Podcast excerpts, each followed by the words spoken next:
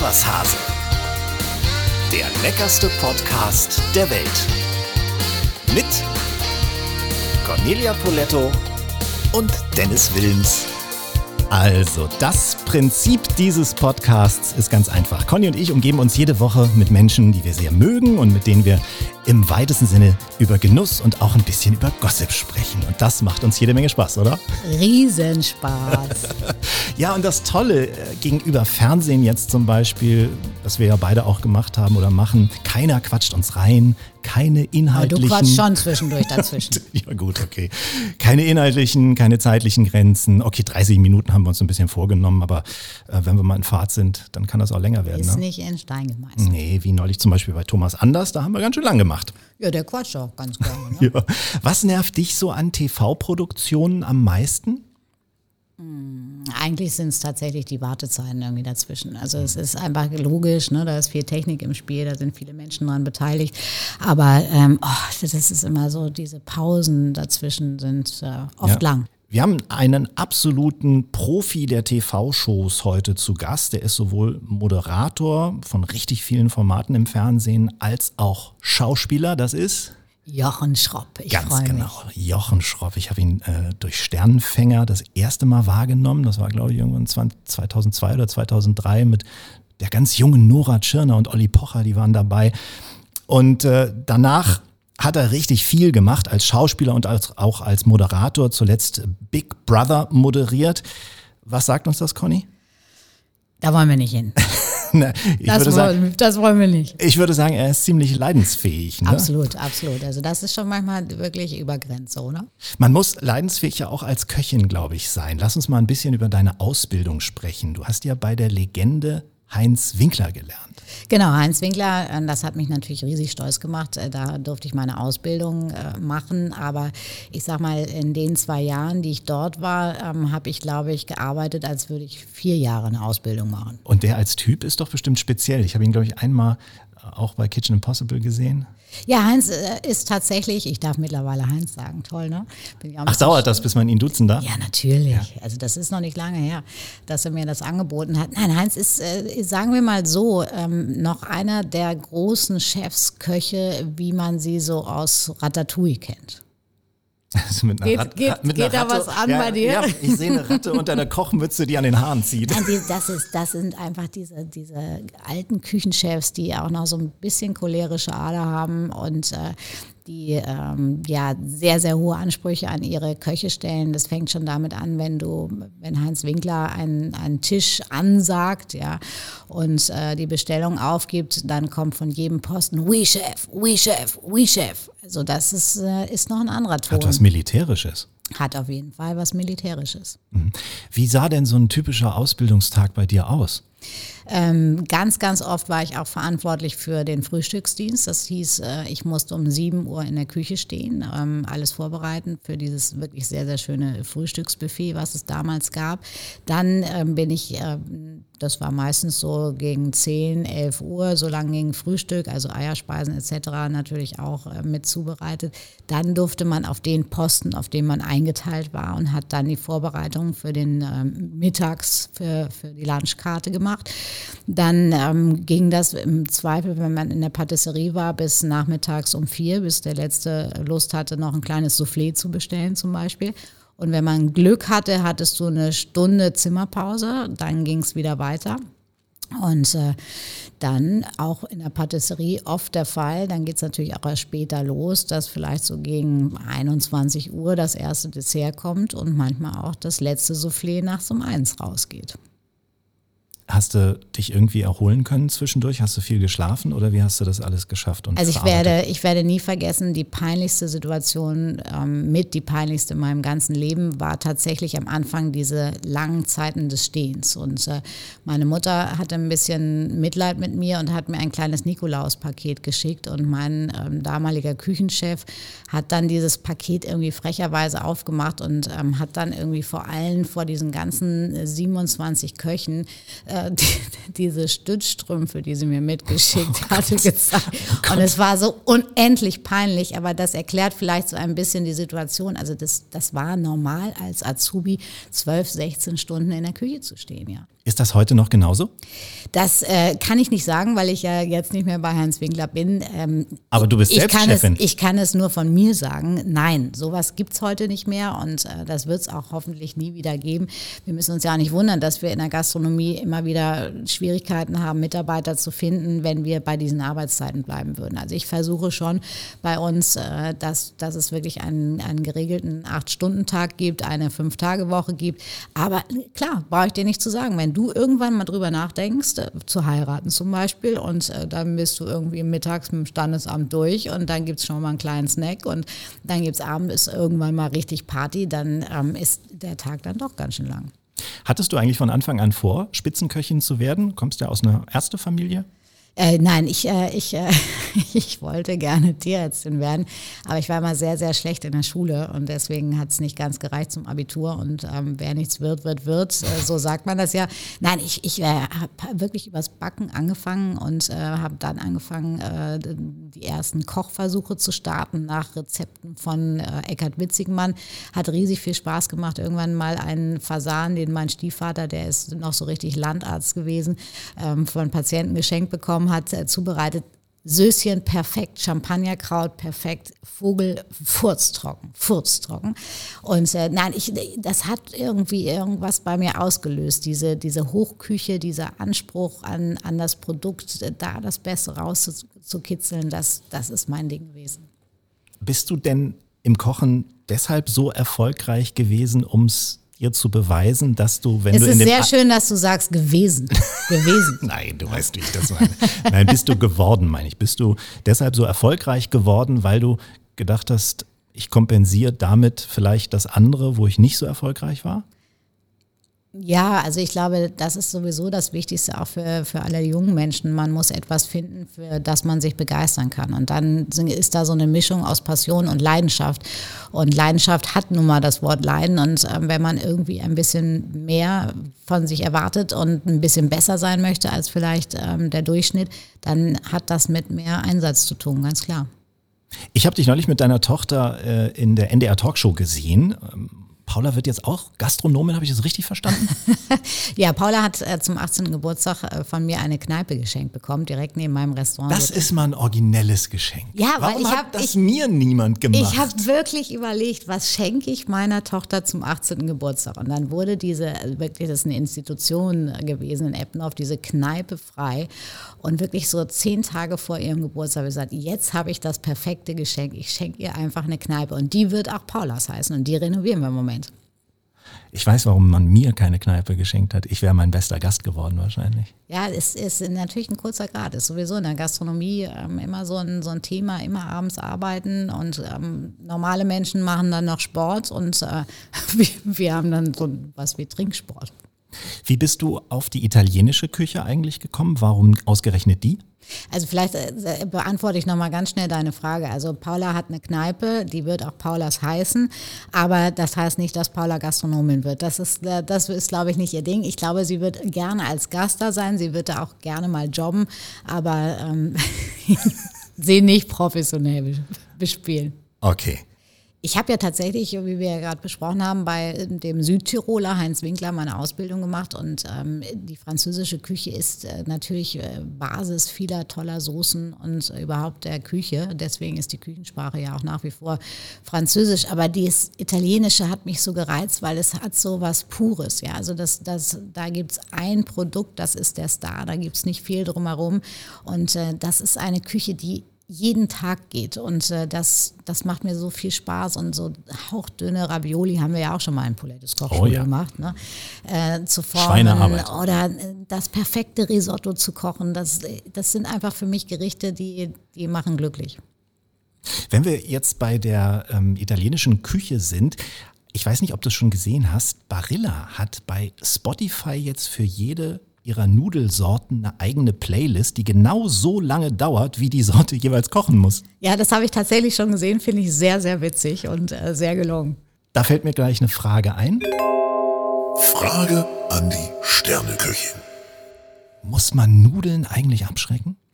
Nein, äh, muss man tatsächlich nicht. Ähm, äh, vor allen Dingen muss man sie erstmal in ausreichend äh, Wasser kochen. Gut gesalzen muss es sein, kochend muss es sein. Und äh, dann äh, die Pasta am besten direkt, wenn sie fertig ist, so al dente, wie man sie sich selber wünscht, in den Sugo nochmal durchschwenken oder einmal kurz aufköcheln lassen. Wenn jetzt aber zum Beispiel der Dennis nicht pünktlich wäre, ja, dann würde ich die Pasta tatsächlich abschrecken, weil sie sonst natürlich zu weit garen würde. Das ist, das ist wirklich die einzige Ausrede, die es gibt, eine Pasta abzuschrecken. Ansonsten direkt mit so einer Pastakralle, kennst du noch, ne, mhm. aus Polettes Kochschule, direkt in den Sogo, zack, fertig. Lecker. Ich muss mich jetzt mal outen. Ich gehöre ja zu denen, die leckeres Essen fotografieren. Du auch? Ähm, ja, ich, ich halte mich eigentlich immer so ein bisschen zurück, weil ich das so schade finde, weil das ist so, so etwas Besonderes, in einem Restaurant zu sitzen und was Schönes zu essen und, und das zu genießen. Und ähm, vielleicht mache ich es auch, weil, weil sonst meine Kollegen denken, ich würde da jetzt irgendwie mir tausend Ideen klauen oder so. Ich, ich, ich mag einfach nicht so gerne ein Mobile am, am Tisch. Mhm. Aber ich meine, du machst es ja, du fotografierst dein Essen ja professionell in deinen Büchern. Ne? Ich habe das auch schon mal ähm, gemacht. Ähm, beschreib doch. Sag mal, mal, du hast doch auch ein Buch. Ja, ja, deswegen. Danke für den Hinweis. Beschreib doch mal, wie sowas abläuft, professionelle Food-Fotografie für ein Buch. Also es ist sehr, sehr lustig, weil das ähm, auch ganz viel Entwicklung gemacht hat. Also ich erinnere mich noch, als ich mein erstes Kochbuch äh, fotografiert habe, ähm, alles Poletto, da ähm, haben wir tatsächlich noch so viel Montage gemacht. Da wurde dann die Garnele in dem Römersalatsüppchen auf irgendeine Knete äh, gepiekst, damit sie äh, so gerade aus der Suppe rauskommt.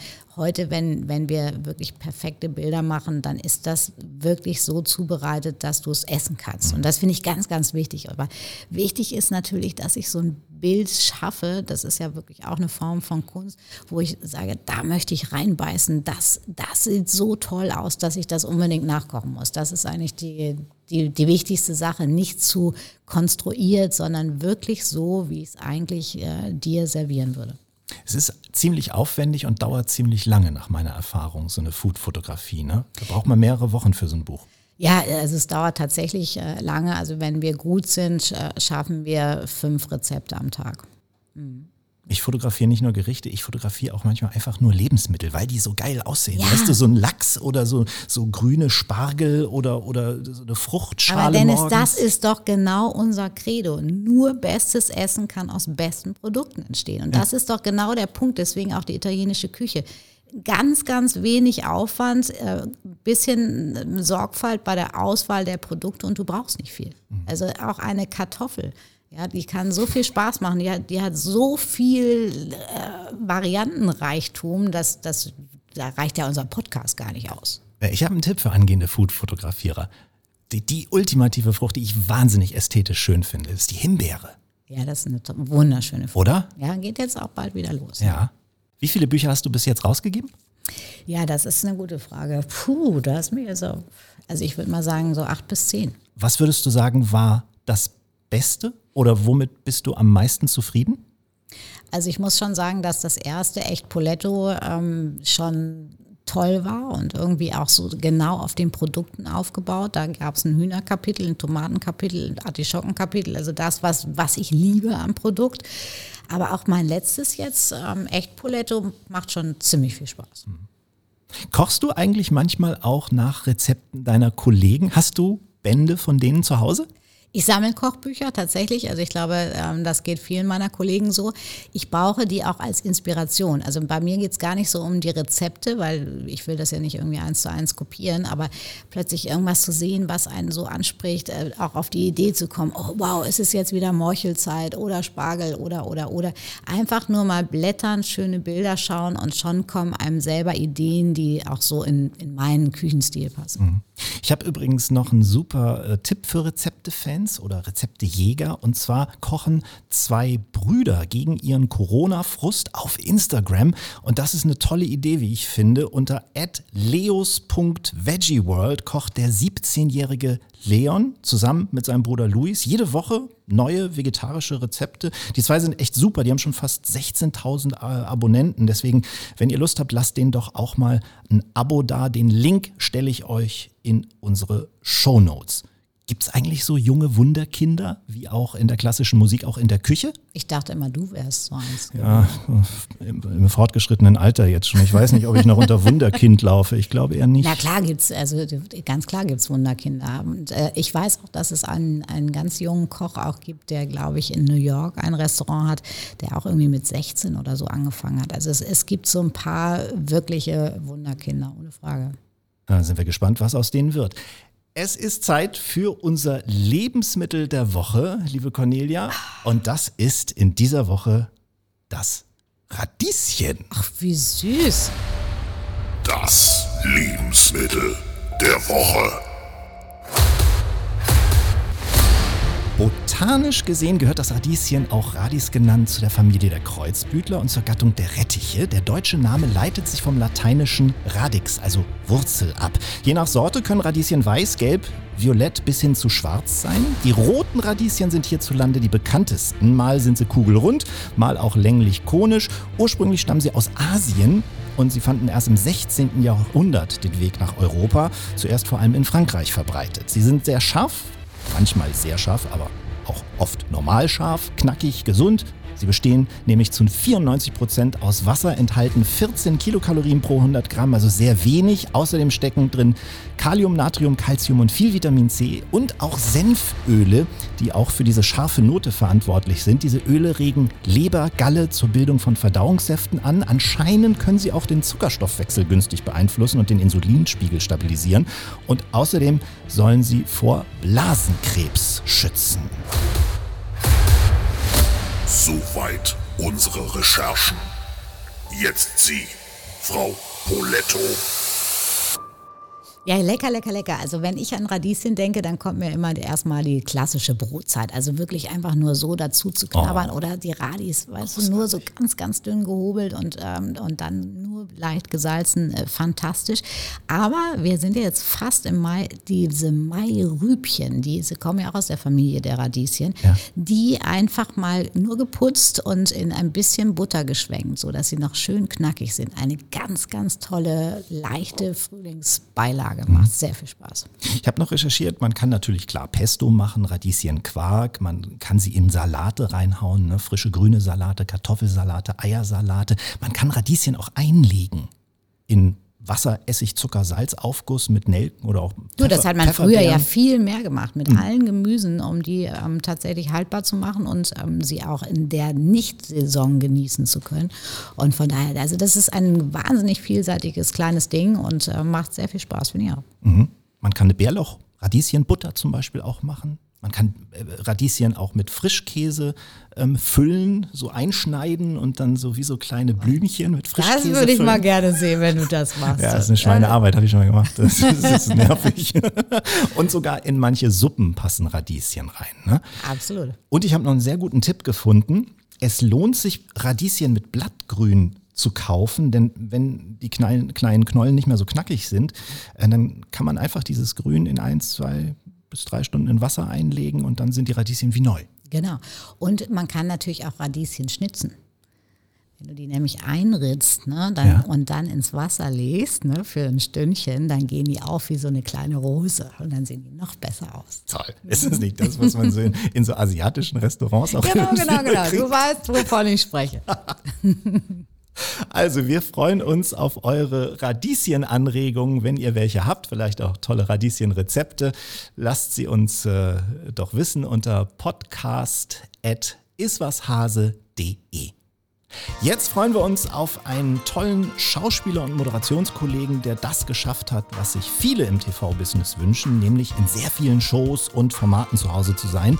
Im Volksmund nennt man sowas Allzweckwaffe. Hier ist die Allzweckwaffe Jochen Schropp. Hi, schön euch zu sehen. Hallo, herzlich willkommen im leckersten Podcast der Welt. Ja, wir sollten vielleicht sagen, wir sehen uns per Video, ganz klar. Ja. Aber ja. die Zuhörerinnen und Zuhörer die hören uns natürlich nur. Du, Stichwort TV-Landschaft. Ähm, ich habe dich gerade so als Allzweckwaffe bezeichnet. Findest du, ist das ein Kompliment oder hörst du das nicht so gern? Ich habe jetzt extra nichts dazu gesagt, ne? aber wenn du mich so fragst, ich äh, habe mich damit abgefunden. Vielseitig talentiert fände ich natürlich viel, viel schöner. ich finde halt, ey, das kommt von dir, das kommt von einem Kollegen, da nehme ich das natürlich jetzt irgendwie nicht als Angriff. Aber wenn man das so liest oder auch wenn ich das über andere äh, KollegInnen manchmal lese, dann habe ich immer das Gefühl, das hat so was Abwertendes. So nach dem Motto, der macht ja alles. Aber, ähm, aber so meine ich das. Ich bin ganz froh. Ich weiß, ich weiß. Aber ich bin einfach ganz froh, dass ich mich über die Jahre, ähm, dass ich so viele unterschiedliche Sachen Sachen machen konnte und immer noch machen kann und dass ich als Moderator und als Schauspieler vorkomme, das ähm, macht mich eigentlich eher glücklich. Also ich komme mit dem Wort sehr gut klar. Du hast aber jetzt Glück gehabt, doch. Ja, ich habe mir auch den ein oder anderen Schweißtropfen von der Stirn gerade getupft. Ich habe gelesen, Jochen, Anfang des Jahres hast du in einem Interview gesagt, dass, äh, wenn wir nochmal auf die TV-Landschaft gehen, da gerne diese Landschaft noch etwas diverser aufgestellt äh, sein sollte. Ähm, Meinst du das lineare Fernsehen oder meinst du Streams? Weil auf Netflix und so gibt es ja eigentlich auch schon sehr viel Diverses, oder? Da gibt es sehr viel Diverses, aber das kommt ja dann nicht aus Deutschland. Also die ARD macht jetzt die erste queere Serie All You Need. Die wird dann tatsächlich auch linear ausgestrahlt, allerdings erst um Viertel nach elf abends, zur besten Sendezeit nicht. Ansonsten ist es für die Mediathek äh, produziert worden. Das ist ja schon mal ein schöner Schritt. Aber wenn wir bedenken, dass Queer as Folk äh, die erste queere internationale englischsprachige Serie vor 20 Jahren stattfand, finde ich, sind wir da schon noch ein bisschen hinterher. Aber wir versuchen ja aufzuholen. Das ist mhm. doch ganz schön. Besser als nichts zumindest, aber da ist Luft nach oben. Du selbst hast ja sehr viele erfolgreiche Shows moderiert, also X-Factor, Big Brother, Duell der Stars, Grill den Hensler. Gibt es was, was du auf keinen Fall moderieren würdest? Naja, ich bin ja auch so ein bisschen in der Reality äh, zu Hause, unter anderem wegen äh, Promi Big Brother. Und wenn ich mir da angucke, was da teilweise jetzt alles so läuft und ähm, dass das sehr oft, also es waren ja mal Dating-Shows, jetzt sind es, wie wurde das letzte, ich möchte das eigentlich in eurem Podcast gar nicht aussprechen, aber es wurde etwas vulgärer ausgedrückt.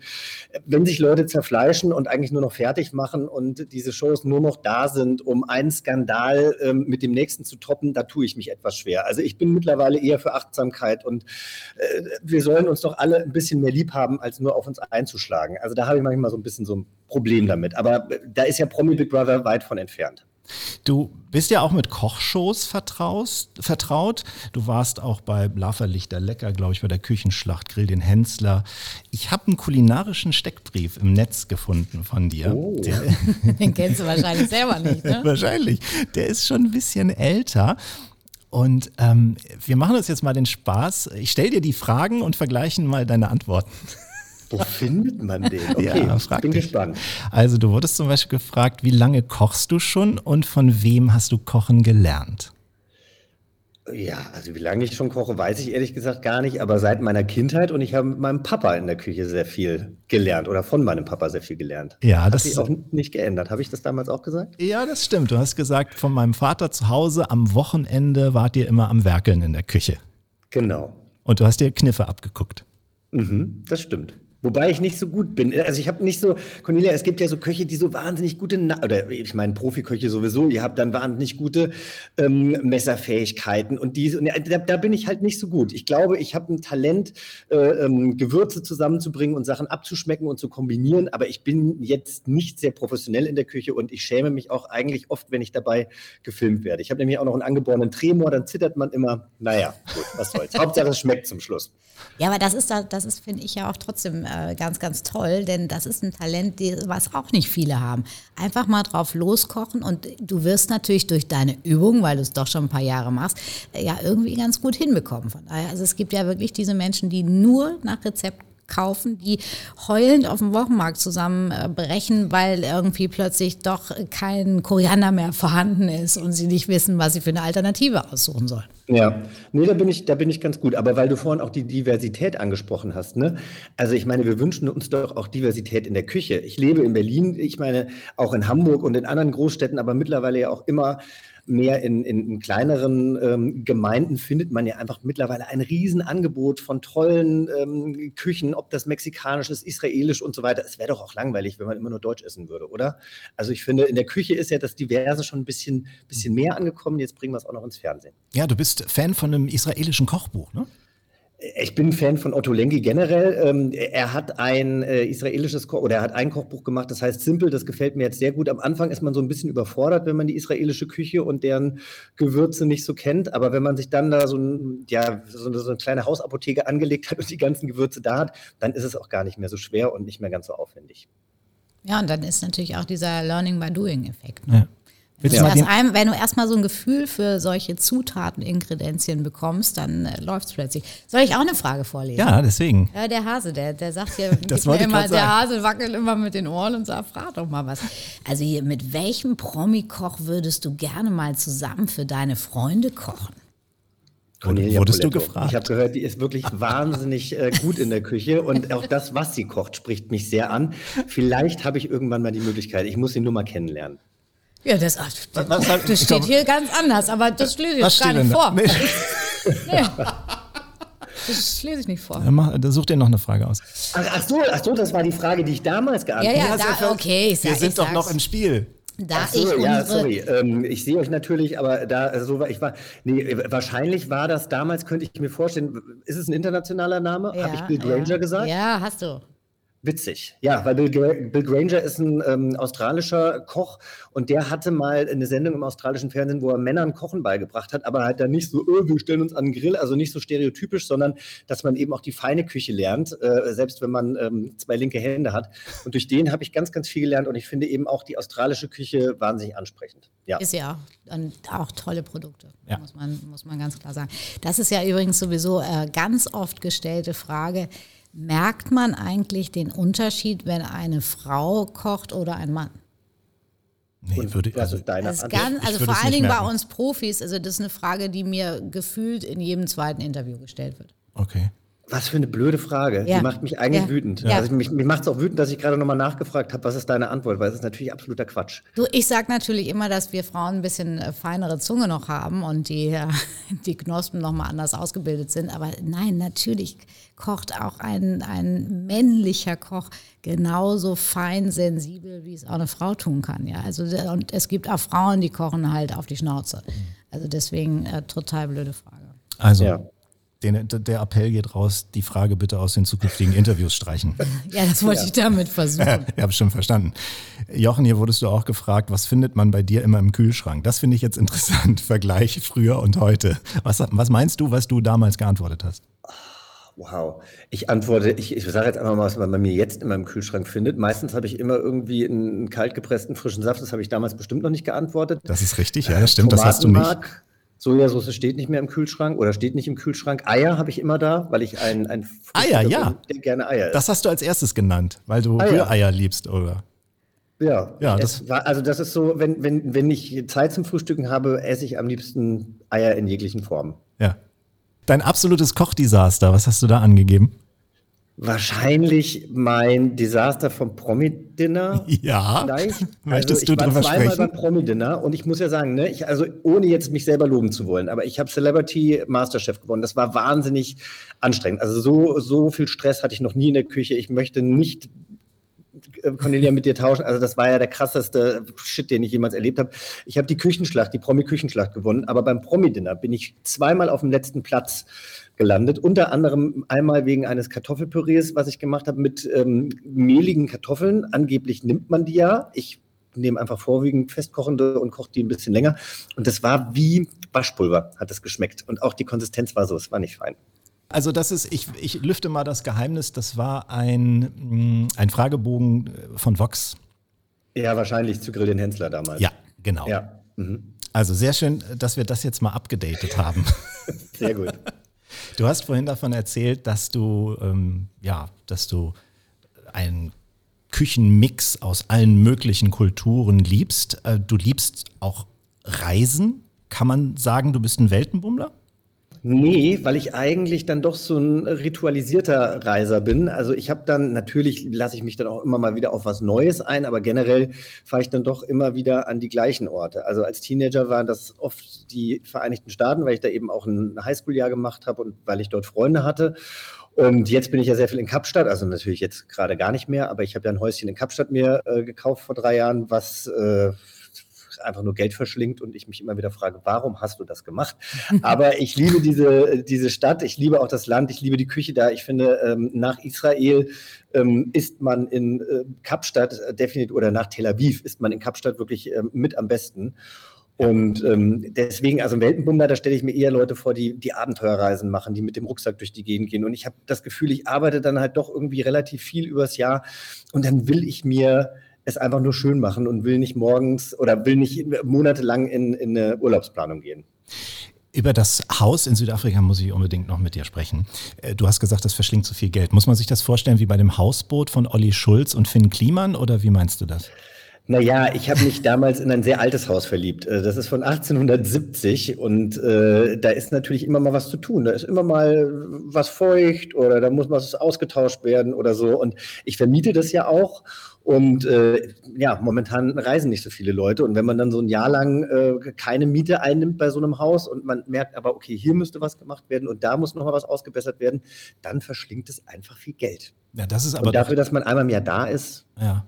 Das ist aber doch eine interessante Info für deine Fans. Man kann im Haus von Jochen Schropp in Kapstadt wohnen.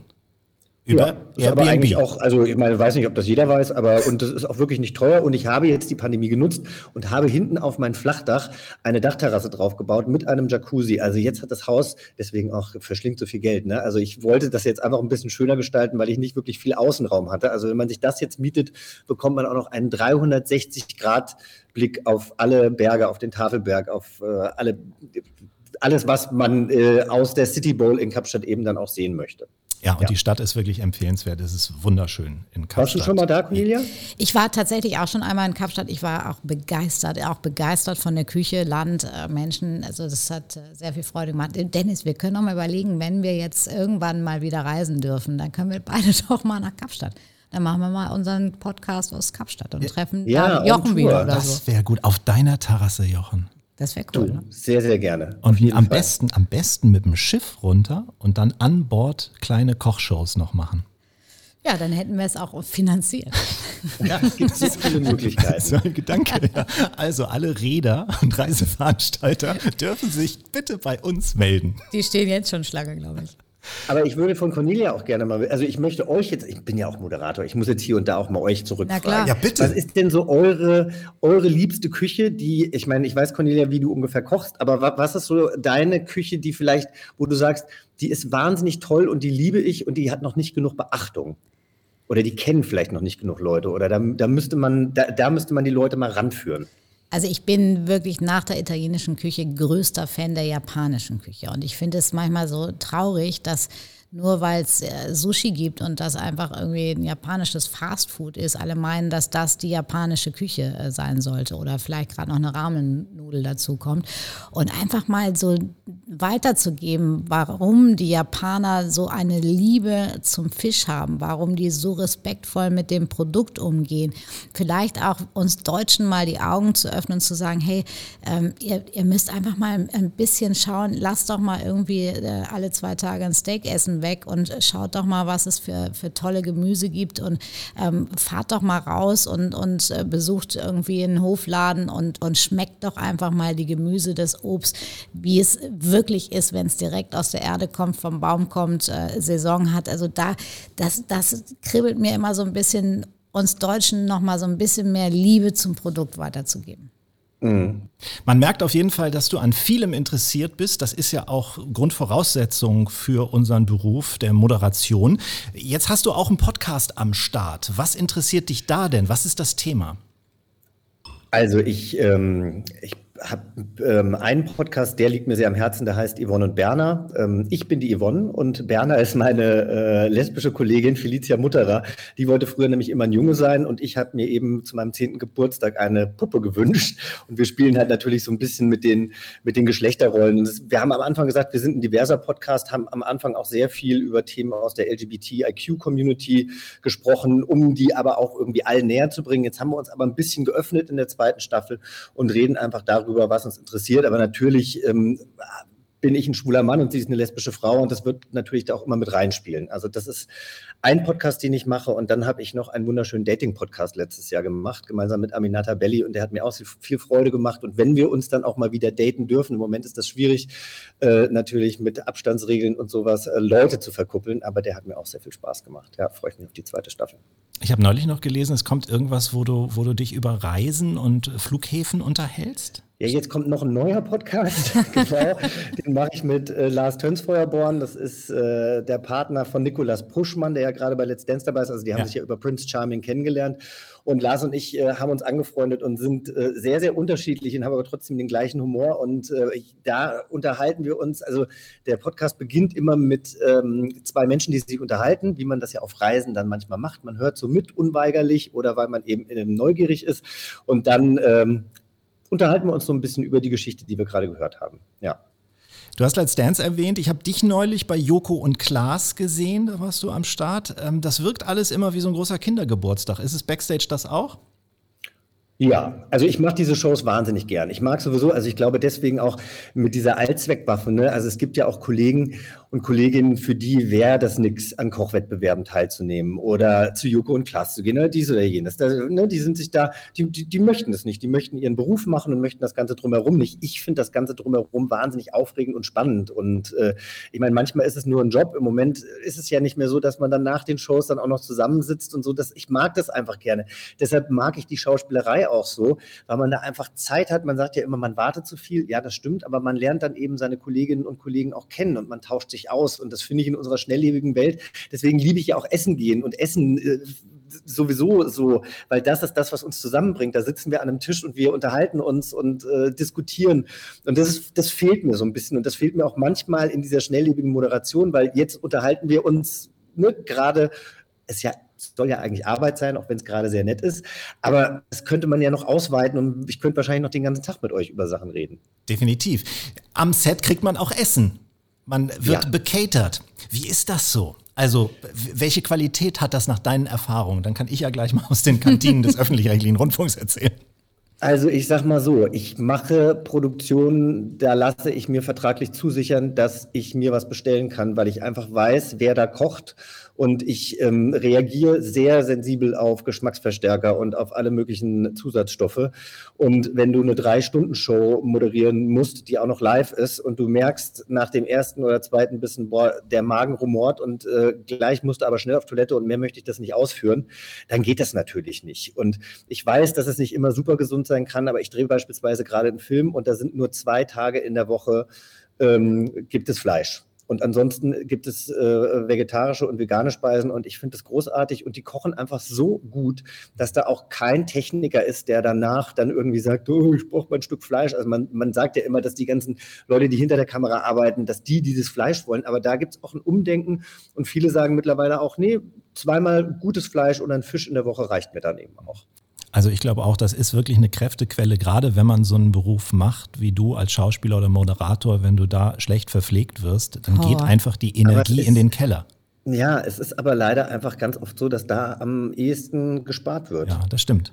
Und ich habe mittlerweile auch schon Sets mitbekommen, da haben sich die Schauspieler dann zusammengetan und haben gesagt, äh, wir geben gerne irgendwie nochmal, was weiß ich, einen Teil unserer Gage ab, das dann aber eben ins Catering investiert ja. wird. Also das, das finde ich zwar dann auch schwierig, ne? Also dass man dann irgendwie sein eigenes Geld noch mitbringt, aber lieber zahle ich wirklich einen kleinen Aufschlag und weiß, dann ist es gute Qualität, als dass ich mich irgendwie schlecht ernähre und den ganzen Tag durchhänge.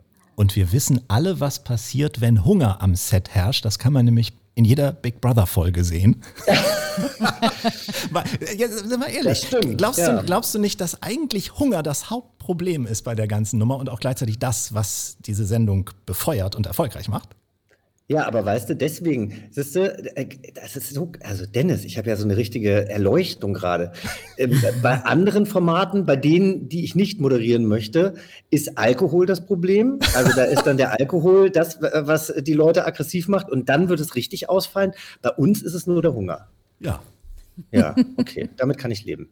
Jochen, traditionell gibt es bei uns zum Abschluss für unsere Gäste ein kleines Rezepte-Quiz. Das heißt, mhm. wir lesen dir die Hauptzutaten eines Rezepts vor. Du musst auf das Rezept kommen, musst möglichst mhm. viel schaffen. Du hast so ungefähr ein, eine Minute 30 Zeit. Deine Vorgänger haben auch schon ganz gut vorgelegt. Also es war zum Beispiel ein Mann Olli Peda, der hat drei Rezepte geschafft. Dann kam aber ein Thomas Anders, der hat gleich acht geschafft. Mal gucken, wie du performst. Bist du bereit? Dann Ich bin bereit. Die Musik jetzt los und Conny beginnt mit dem ersten Rezept. Das große Wilms und Poletto Rezeptequiz. Nudeln, Gemüse der Saison, Eier, Speckwürfel, Käse zum Überbacken. Ähm, ja, so Nudelauflauf. Sehr gut. Corned Beef, Matjes bzw. Bismarckhering, rote Beete, Gewürzgurken und Eier. Würde ich nicht essen, weiß ich nicht. Lapskaus wäre es gewesen, norddeutsch. Ah ja. Forellen, Mandelblättchen, Zitrone, Mehl, Butterschmalz und Forelle. Sehr gut. Ja, Butterkekse, Kakaopulver, Kokosfett, Puderzucker, Tote, tote Oma. Vanille. Kalter Hund. Kalter Hund, richtig. Kalter Hund, tote Oma ist dasselbe. Ja, genau. Alles dasselbe. Gemischtes Hackfleisch, altbackene Brötchen, Zwiebeln, Eier. Frikadellen. Sehr gut. Ah. Kartoffeln, Suppengemüse, Gemüsebrühe, Wiener Würstchen. Kartoffelsuppe. Jawollo. Kirschen, Erdbeeren, Brombeeren, Johannisbeeren, Zucker, Äh, Wasser Grütze. und Ich will den anders schlagen. Komm, schnell. Butter, Eigelb, Zitronensaft, Salz. Baiser. Nee. Nein. Was hast Beliebt du zu für Spargel. Eigelb? Butter, Eigelb, Zitronensaft, Salz. Komme ich jetzt gerade. Ist eine Sauce Hollandaise gewesen. Okay. Ah. Blätterteigpasteten, Hühnchenbrust oder Kalbfleisch, Champignons, Mehl, Butterflocken, Sahne. Frikassee, Pastetchen. Pastetchen mit. Ja, so äh, ähnlich. Pastetchen, so, ja, was kommt in die Pastetchen rein? Das Frikassee. Ja, aber das heißt anders. So, Das gab es immer bei uns an Weihnachten. Ragoufin. Und jetzt noch schnell. Ah, Hähnchen, ah, Paprikapulver, Salz. Ah, ist leider zu Ende. Das macht nichts. Es hat trotzdem sehr viel Spaß Also bei mir Es ist aber auch schwierig, äh, äh, das teilweise zu verstehen mit dieser, mit der Musik im Hintergrund. Also ich schieb's jetzt einfach mal auf. Natürlich, mit der Musik im Hintergrund. Die Musik war's, ja. Wie Du viel hast- habe ich denn geraten? also bei mir waren es zwei richtige. Und bei mir waren es eins, zwei, drei, vier. Ja, das sind doch sechs, naja, das ist sechs okay. tolle. Ja, Das ist auf jeden Fall sehr erfolgreich gewesen, Jochen. Herzlichen, herzlichen Glückwunsch. vielen Dank, vielen Dank. Wir danken dir sehr. Was liegt als nächstes bei dir an?